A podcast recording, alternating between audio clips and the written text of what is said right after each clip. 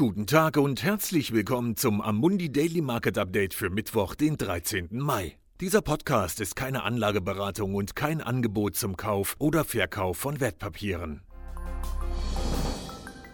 Steigende Spannungen zwischen den USA und China haben die globalen Märkte erneut in unruhiges Fahrwasser gebracht. Präsident Trump wies den wichtigsten Pensionsfonds der Bundesregierung an, nicht in chinesische Unternehmen zu investieren, da die US-Regierung die mögliche Einführung von Sanktionen gegen China aufgrund des Missmanagements der Pandemie in Betracht zieht.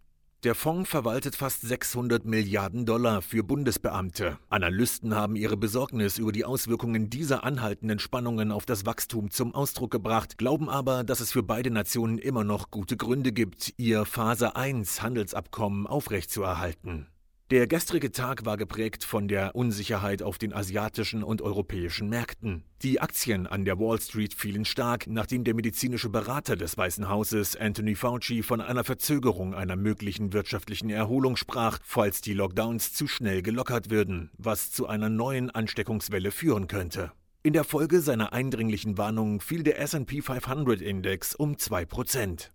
Auch die Ölpreise haben ihre jüngste Erholung eingebüßt, wobei der Brent-Rohölpreis um 3% auf 29 Dollar pro Barrel fiel. Eine allmähliche Rückkehr der Arbeit beginnt heute in Großbritannien, wo sich zeigte, dass das BIP im März um den Rekordwert von 5,8% gefallen ist, obwohl die Wirtschaft erst Mitte des Monats zum Stillstand kam. Es scheint, als befänden sich die Volkswirtschaften in einer Catch-22-Situation, in der eine zu schnelle Wiedereröffnung der Wirtschaft das Risiko eines zweiten Lockdowns in sich birgt, eine Nicht-Wiedereröffnung jedoch zu einer Verschärfung der gegenwärtigen Rezession führen könnte. Auch hier wird vorerst der Erfolg der schrittweisen Wiedereröffnung der Phase 2 in Europa im Mittelpunkt stehen, wobei Österreich, das bis Mitte Juni die Wiedereröffnung seiner Grenze zu Deutschland plant, ein gutes Beispiel für den Wunsch zur Umsetzung weiterer Schritte ist.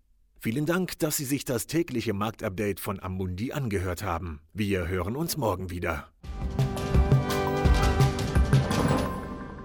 Dieses Material dient nur zu Informationszwecken, ist keine Empfehlung, Finanzanalyse oder Beratung und stellt keine Aufforderung, Einladung oder Angebot zum Kauf oder Verkauf von Wertpapieren und Dienstleistungen dar. Dieses Dokument wird von Amundi herausgegeben und sofern nicht anders angegeben, sind alle geäußerten Ansichten die von Amundi zum Zeitpunkt der Veröffentlichung. Diese Ansichten können jederzeit ohne vorherige Ankündigung aufgrund von Markt- und anderen Bedingungen geändert werden und es kann nicht zugesichert werden, dass Länder, Märkte oder Sektoren sich wie erwartet entwickeln werden. Amundi übernimmt keinerlei Haftung, weder direkt noch indirekt, die sich aus der Verwendung der in diesem Material enthaltenen Informationen ergeben könnte. Amundi kann in keiner Weise für Entscheidungen oder Investitionen verantwortlich gemacht werden, die auf der Grundlage der in diesem Material enthaltenen Informationen getroffen werden. Die Prospekte und Kundeninformationsdokumente für die von der Amundi-Gruppe angebotenen Fonds finden Sie auf der jeweiligen Website.